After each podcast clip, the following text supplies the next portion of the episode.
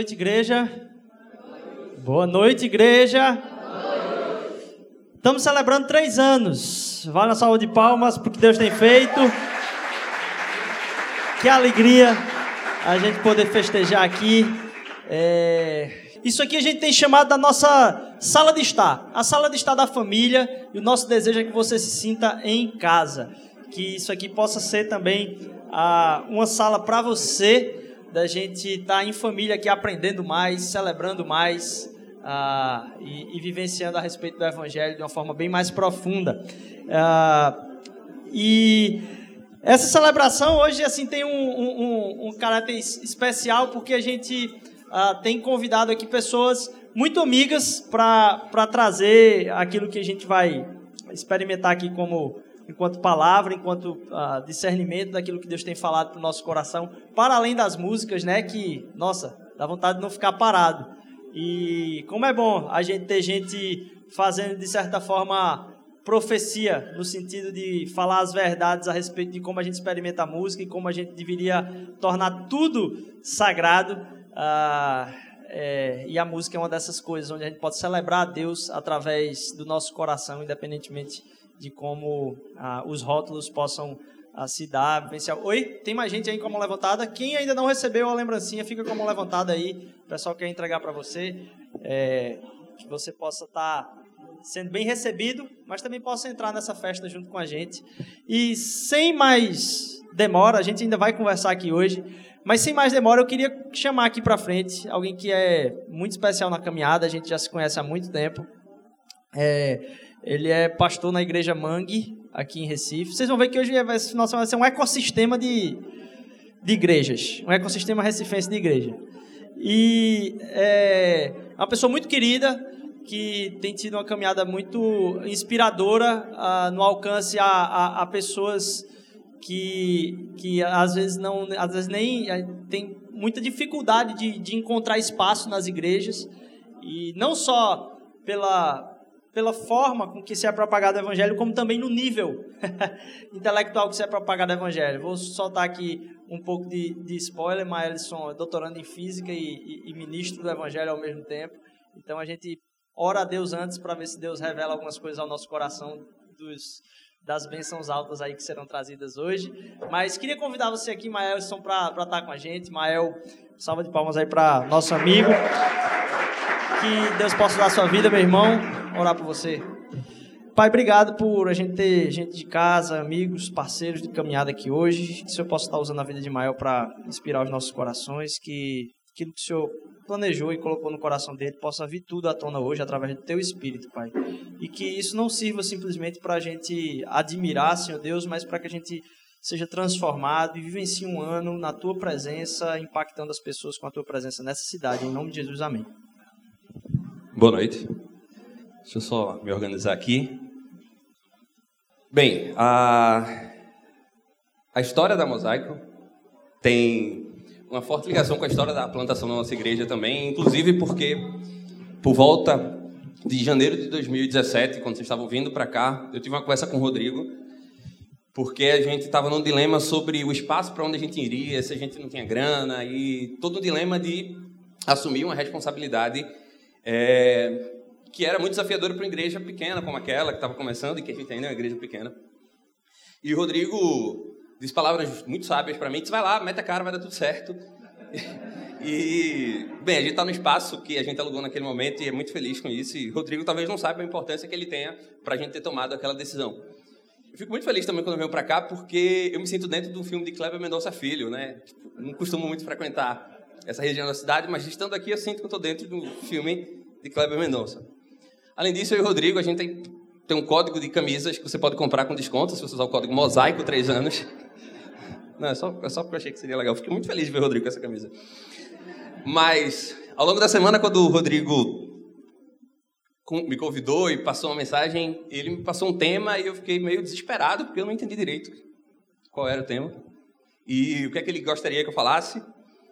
E aí ele disse, não, mas tu pode fugir do tema. Como aqui não é Enem, eu vou fugir do tema. E espero que a redação não seja zerada.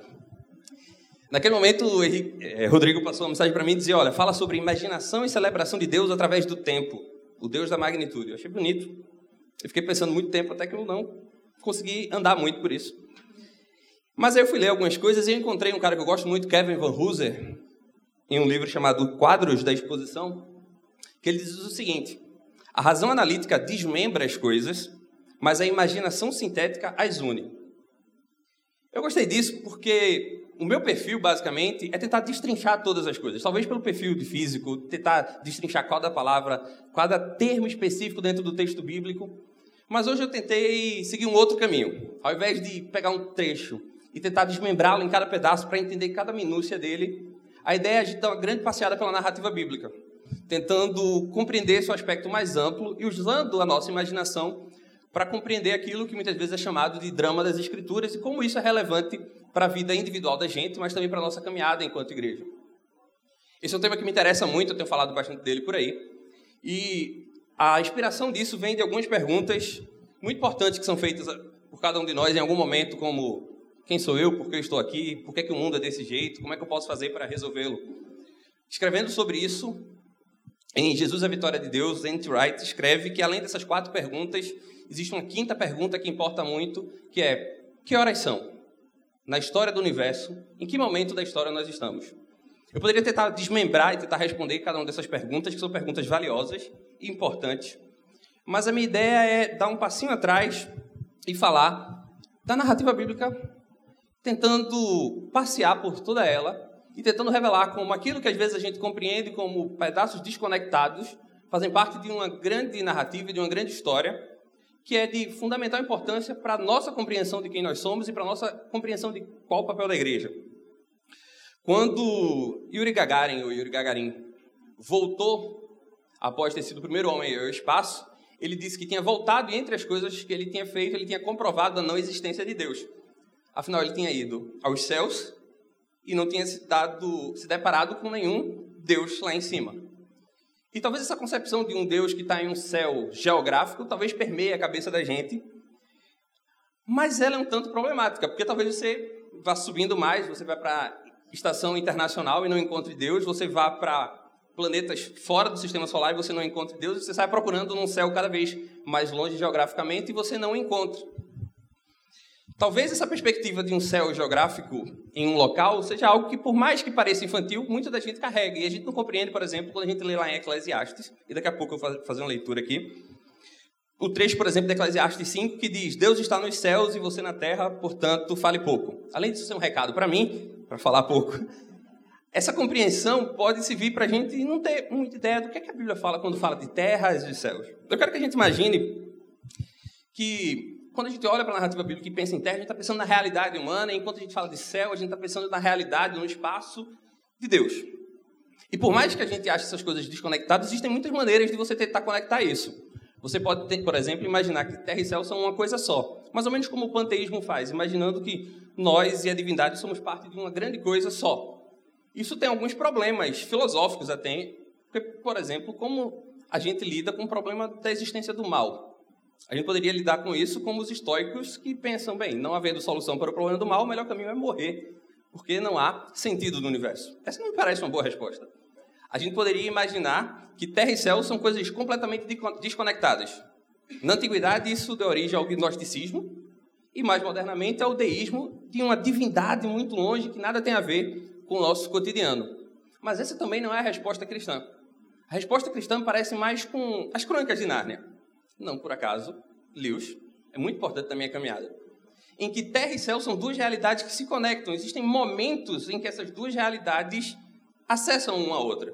E por mais que isso pareça uma ideia um tanto estranha, para um judeu, daqueles que a gente lê na primeira parte da Bíblia, isso não parece uma ideia muito estranha. Afinal, Abraão teve um encontro com Deus, Jacó viu uma escada com anjos, Moisés viu um assassa arder, havia uma nuvem de fogo acompanhando o pessoal na sua saída do Egito, e tudo isso você pode acompanhar na novela da Record ou em novelas da Record.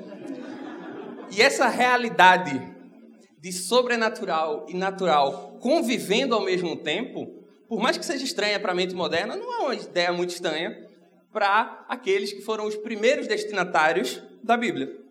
Esses primeiros destinatários, o povo judeu, além de ter uma compreensão dessa realidade externa ao que é terreno, mas que não está completamente desconectada, também quando a gente lê ali naquele primeiro livro da Bíblia, que é Gênesis, revela para a gente uma outra face dessa realidade, que é a presença do pecado, por exemplo, em Gênesis 3, quando todo mundo conhece aquela narrativa, em que em um dado momento a humanidade escolhe distanciar-se de Deus e opta a seguir pelos seus próprios caminhos. E rapidamente, se você vai lendo ali Gênesis, você percebe que de um leve desvio de comer aquilo que não deviam para cometer um assassinato são poucas páginas. Para o mal estar tá espalhado na Terra é mais rápido do que Game of Thrones e o mal já estava rapidamente destruído. Destruído não, rapidamente espalhado. E toda a história de Israel, a partir dali, começa a ser uma história de exílio e êxodo, de cativeiro e retorno. Uma história de morte e ressurreição que vai se repetindo ao longo das páginas da narrativa bíblica. E a história vai se passando, tudo isso eu repito, você pode assistir em novelas, né? até que um momento há uma promessa para Moisés de libertação do povo que estava aprisionado, de desfrutar de uma terra onde teria leite e mel. Mas não só isso. Nessa terra, esse povo decide pedir um rei. Aí essas histórias você conhecem, basicamente. Aparece Saul, aparece Davi. E Davi também passa por um período de exílio e de êxodo. Ele vai e volta em um ciclo que parece se repetir. Durante todo esse processo, profetas aparecem, e aí eu quero ler um desses profetas. Esse profeta é o profeta Isaías. Profeta Isaías, capítulo 11, versículos de 1 a 9, um trecho pequenininho. Eu vou fazer a leitura na paráfrase da mensagem, mas talvez você tenha uma outra versão aí com você, uma outra tradução, isso está longe de ser um problema. Livro do profeta Isaías, capítulo 11. Na minha tradução, na tradução que eu tenho disponível, está assim: Um ramo verde vai brotar do tronco de Jessé, e um renovo rebentará de suas raízes. O Espírito do Eterno, doador de vida, paira sobre ele, o Espírito que dá sabedoria e entendimento, o Espírito que orienta e concede força, o Espírito que instila a sabedoria e o temor do Eterno. O temor do Eterno será sua alegria e prazer. Ele não vai julgar pelas aparências, nem vai tomar decisões com bases em rumores. Ele vai julgar a causa dos oprimidos com base no que é correto, pronunciar sentenças justas em favor dos pobres da terra. Suas palavras vão inspirar respeito e reverência. Um mero sopro de seus lábios derrubará os maus. E toda manhã ele se vestirá com roupas e botas adequadas para o trabalho e se empenhará em edificar justiça e fidelidade na terra. O lobo vai brincar com o cordeiro, e o leopardo vai dormir com o cabrito. O, o bezerro e o leão comerão do mesmo coxo, e uma criança será capaz de cuidar deles. A vaca e o urso vão pastar no mesmo campo, e seus bezerros e filhotes vão crescer juntos, e o leão comerá palha com um boi. A criança de colo vai engatinhar sobre o ninho da cobra, e a que começou a andar enfiará a mão na toca da víbora. Nem animal nem homem irá ferir ou matar alguém no meu santo monte, pois toda a terra vai se encher do conhecimento do Deus vivo, um conhecimento tão grande e profundo como o mar. Entre outras coisas, Isaías traz uma imagem aqui que é inspiradora, às vezes até assustadora, porque você não imagina que uma criança possa estar brincando com as mãos dentro da toca de uma víbora. Mas essa era uma mensagem de esperança gigantesca para um povo que estava vivendo aprisionado e com medo. E uma mensagem de esperança que perpassa por toda a narrativa do Antigo Testamento sobre um momento futuro em que um dado rei viria. Um dado rei resolveria as coisas. E todo mundo espera uma solução para o mundo. Você olha para o mundo, você olha para o desastre de Brumadinho e diz: tem que ter uma solução para isso. O mundo não pode ser simplesmente isso que está aí, porque não é possível que o mundo funcione desse jeito automático como as coisas acontecem. E esse mundo de desesperança não é um mundo simplesmente desconectado da nossa realidade, ou a narrativa bíblica não é uma narrativa feita por pessoas que têm uma esperança desconectada da realidade. Agora, o ponto é que uma promessa como essa de Isaías, ela chega a um povo desolado, desamparado e perdido. Talvez muito parecido com muitos de nós. E a narrativa se desenrola ao longo dos capítulos que se seguem do profeta, até que chega um turning point na história. Turning point é em inglês de necessário, para parecer que eu sei o que eu estou falando, mas um ponto de virada na história, em que um dado rei acessa a história e isso modifica tudo. Para muitos de vocês talvez reconheçam isso como um plot twist, aquele momento em que toda a história é ressignificada e aquilo que a gente olha e imaginava que estava entendendo, de repente entende que sim, As pessoas estavam mortas, como naquele filme, eu não vou dizer qual é. E aí, a gente, às vezes, compreendendo que participamos de uma igreja, o Google está querendo participar da conversa aqui, diz. Compreendendo que participamos de uma igreja, perdemos a noção dessa esperança que é uma esperança que tem a ver com um fato real que aconteceu em um momento específico da história, em um lugar específico do universo. Por que, que isso é tão importante? Por que, que tempo e espaço são tão importantes para pessoas que não são necessariamente físicos? Porque aquilo que nós declaramos seguir, aquilo que nós cantamos, tem a ver com um momento específico da história e um momento em que uma pessoa de carne e osso adentra essa história. Por que, que eu acho que isso é importante? Porque muitas vezes a gente espiritualiza a figura de Jesus e começa a colocar como se de fato não tivesse existido um homem real, de carne e osso, que adentrou dentro da história e, tendo adentrado dentro da história, passou por aquilo que a gente passa cotidianamente. Eu não sei quantos de vocês têm essa experiência, mas eu cresci ouvindo coisas como: ah, perdoar para Jesus é fácil, afinal Jesus era Jesus. Você começa a criar uma espiritualização de Jesus, desconectando ele da realidade verdadeira de ser um homem completo e de ser um homem que passou verdadeiramente por que é ser humano. Agora, o meu ponto nessa caminhada confusa e desconexa é tentar unir aquelas narrativas que a gente lia lá desde o começo, a esperança do profeta Isaías que a gente leu, a realidade de Jesus. Tentando compreender que aquilo que muitas vezes para a gente parece uma grande narrativa com histórias desamarradas, é uma grande história que se desenrola dentro do universo e que nós estamos dentro dessa história. A realidade de cada um de nós e a realidade de uma igreja como essa se desenrola dentro de uma grande narrativa, em que muitas vezes a gente age como se a gente não conhece o futuro, como se a gente não conhecesse o futuro. A narrativa de um mundo criado por um Deus amoroso, que interage com sua criação e que, mesmo que essa criação se distancie dele, não é abandonada, mas é resgatada por um Deus que entra dentro dessa criação, passa a atuar dentro dela e não somente isso, começa a desempenhar o papel de um rei, mas um rei que funciona de um jeito um tanto diferente. Um rei que, ao invés de buscar o poder e a autoridade através da força e do vigor, ele faz isso andando com os marginalizados, andando com os mais pobres, abrindo literalmente os olhos dos cegos e fazendo literalmente e metaforicamente aqueles que não ouviam começar a ouvir. Esse rei é uma pessoa real, dentro de uma história real, em um momento verdadeiro do tempo. Muitas vezes a gente começa a considerar Jesus uma figura que não faz parte da história que cada um de nós tem acesso. Isso pode parecer algo muito sutil e irrelevante, mas o fato é que a gente precisa começar a considerar verdadeiramente esse homem, que era o Deus encarnado e que se encaminha para a cruz espontaneamente para resolver as contas do universo. Quando eu falo de se caminhar para a cruz espontaneamente, é para que a gente também pare de olhar para Jesus e imaginá-lo como sendo um homem que estava lá de bobeira e porque os discípulos e seus amigos dormiram, pegaram ele e o prenderam e ele, por acaso, foi parar na cruz. Olhar para a narrativa da cruz, e a gente agora se aproxima do tempo da Páscoa, é olhar para um Deus que, em amor à sua humanidade, se encaminha para dentro dela e, em amor à sua criação, decide entregar-se para resolver as contas de uma humanidade que está funcionando completamente fora daquilo que ela é planejada. E o grande ponto é que essa já seria uma grande história, porque heróis são sempre muito bons nas grandes histórias.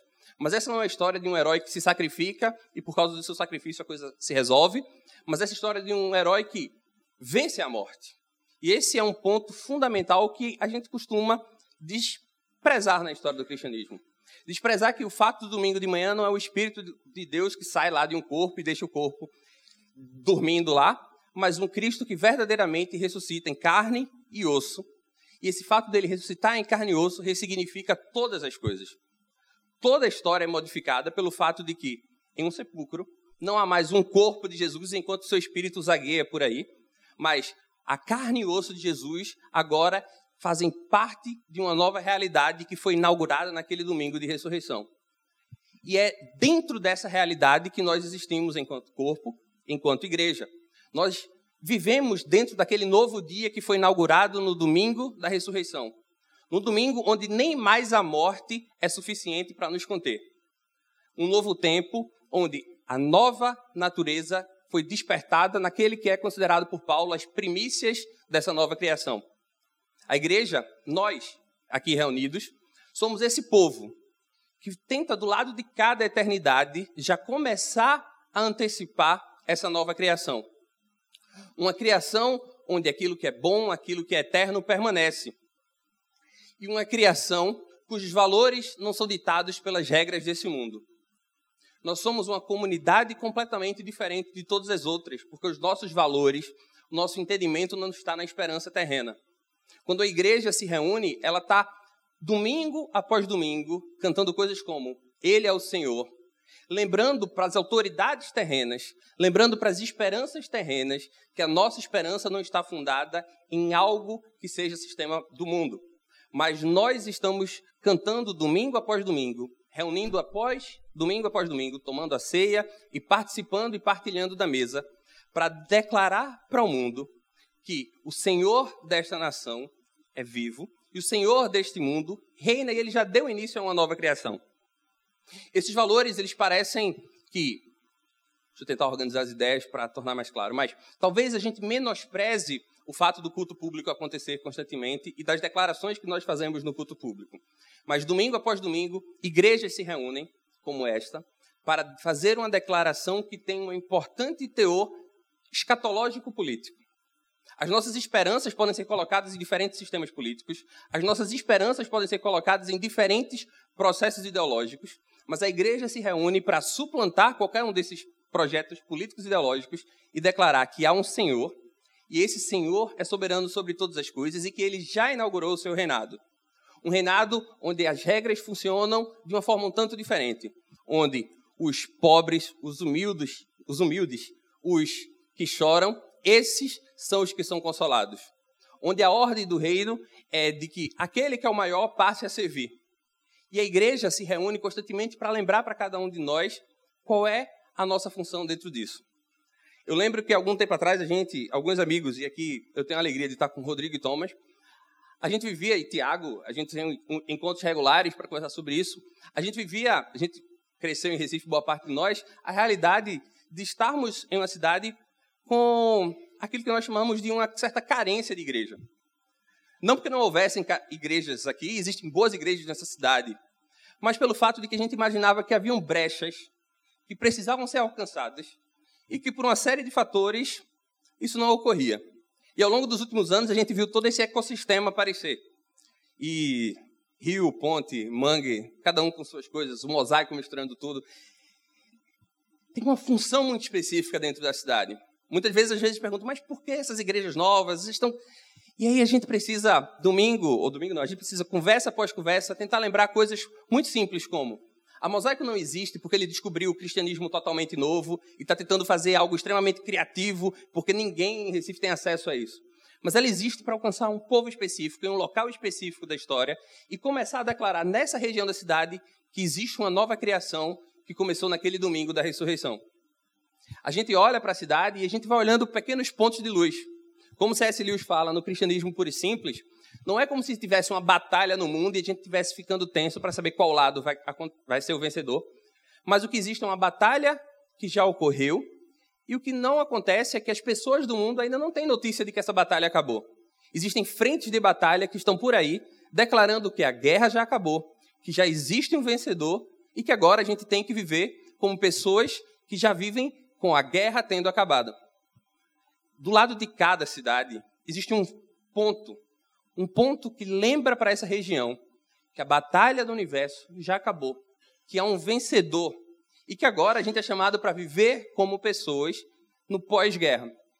Claro que o mundo ainda é um mundo de dor e sofrimento, e aquele pecado que a gente viu adentrar lá nas primeiras páginas da Bíblia, lá em Gênesis 3, ainda é uma realidade.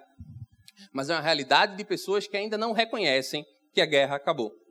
Você pode olhar para o mundo e dizer, mas Márcio, ainda tem muita coisa estranha aí. Isso não resolve casos tão complicados como aquele de Brumadinho ou qualquer outro. O ponto é, de fato, a nossa esperança está naquele dia em que terra e céu se unem, como lemos lá no final, nas palavras do apóstolo, nas palavras de João, no seu texto de Apocalipse, capítulo 21 e 22. Mas o fato é que esse ponto avançado, esse momento, essa guarda, é chamada para começar a sinalizar o reino, dizendo que há um fundamento e há uma esperança de uma nova criação. Quando a gente olha para um povo reunido e um povo que se reúne em torno da palavra, a gente começa a ficar feliz porque a gente vai vendo que é como um quadro, um quebra-cabeça, que no primeiro momento não faz muito sentido, mas uma peça vai se juntando à outra e de repente um quadro muito belo começa a se formar. Quando a gente olha para esse canto da cidade, a gente vê uma dessas peças começando a se reunir e começando a crescer uma imagem que vai se reunir com as pecinhas lá do mangue que estão se juntando, que vai se reunir com as peças lá da Rio, que vai se reunir com todas as outras peças até formar um quadro, um quadro de uma cidade onde existem igrejas que proclamam ao Senhor. E a gente vai se unindo não somente nesse clube de igrejas com novas, com nomes estranhos, mas a gente vai se reunindo as nossas igrejas mães. Aquele pessoal que é referência para a gente, e a gente vai se reunindo em torno de um só corpo. Porque de tempos em tempos a gente se reúne em torno da mesa. E essa mesa é compartilhada por nós, é compartilhada pela Manuel, é compartilhada pelas outras igrejas, e a gente vai formando um quadro. Um quadro mais confuso do que essas minhas palavras desses últimos minutos, mas um quadro cujo ponto central está naquele domingo da ressurreição. Talvez eu fique indo e voltando nisso, porque esse tema me interessa muito e ele é muito relevante. É a partir daquele domingo de ressurreição, é aquele, a partir daquele sepulcro vazio que todas as outras coisas têm um novo significado. É a partir daquele sepulcro vazio e daquele corpo que agora. Isso é muito doido. Talvez esse, seja, esse não seja o termo técnico, mas dentro da Trindade há um corpo que foi ressuscitado. Jesus, em carne e osso, levantou do seu sepulcro, ascendeu aos céus e de uma forma que eu não consigo explicar, faz parte agora da comunhão da Trindade. A humanidade teve acesso à comunhão da Trindade porque num domingo Cristo levantou do seu sepulcro. E agora nós fazemos parte dessa comunhão, porque o primeiro, aquele que as primícias adentrou. E eu não sei como é que você imagina isso, mas isso só me deixa, usando o termo técnico de um grande amigo meu, isso é muito doido. Isso faz com que todas as coisas sejam ressignificadas.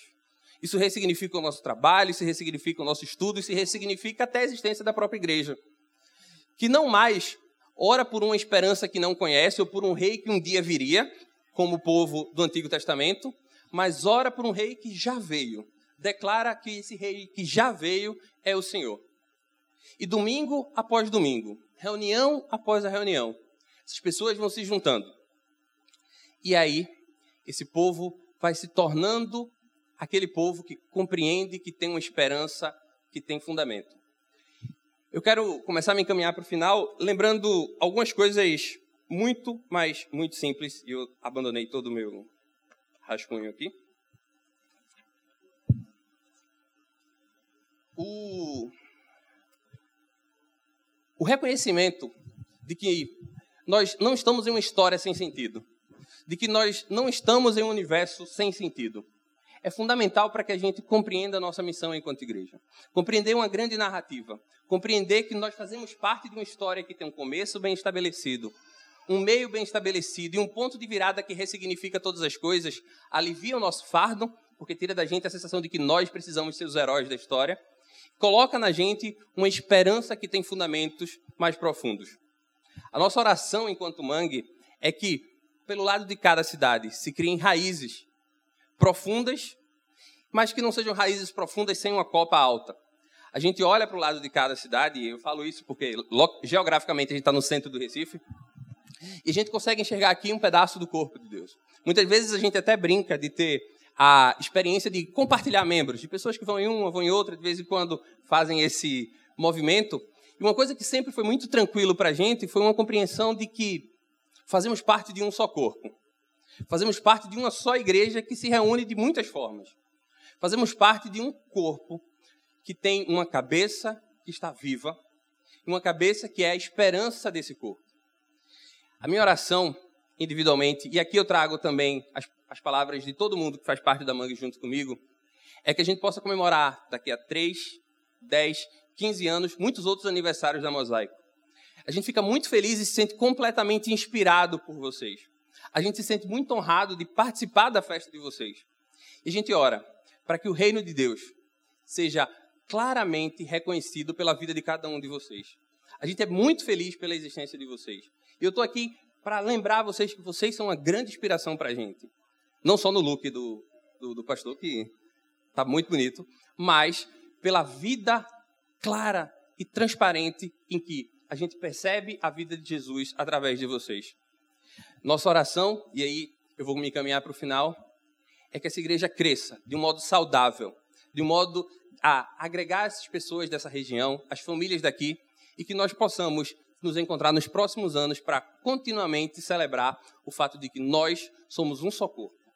Que Deus os abençoe, que Deus continue conosco, e eu gostaria de orar com vocês antes de encerrar. Senhor, nós somos gratos, te pedimos perdão pelos nossos pecados e pedimos, Senhor, que em tua infinita misericórdia o Senhor continue dando sabedoria a Rodrigo e a cada um que faz parte aqui dessa igreja, Senhor.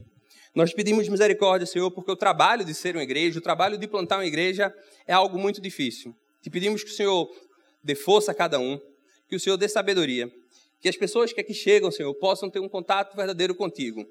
Que apesar das nossas falhas e dos nossos pecados, a luz do teu Espírito brilhe aqui, Pai.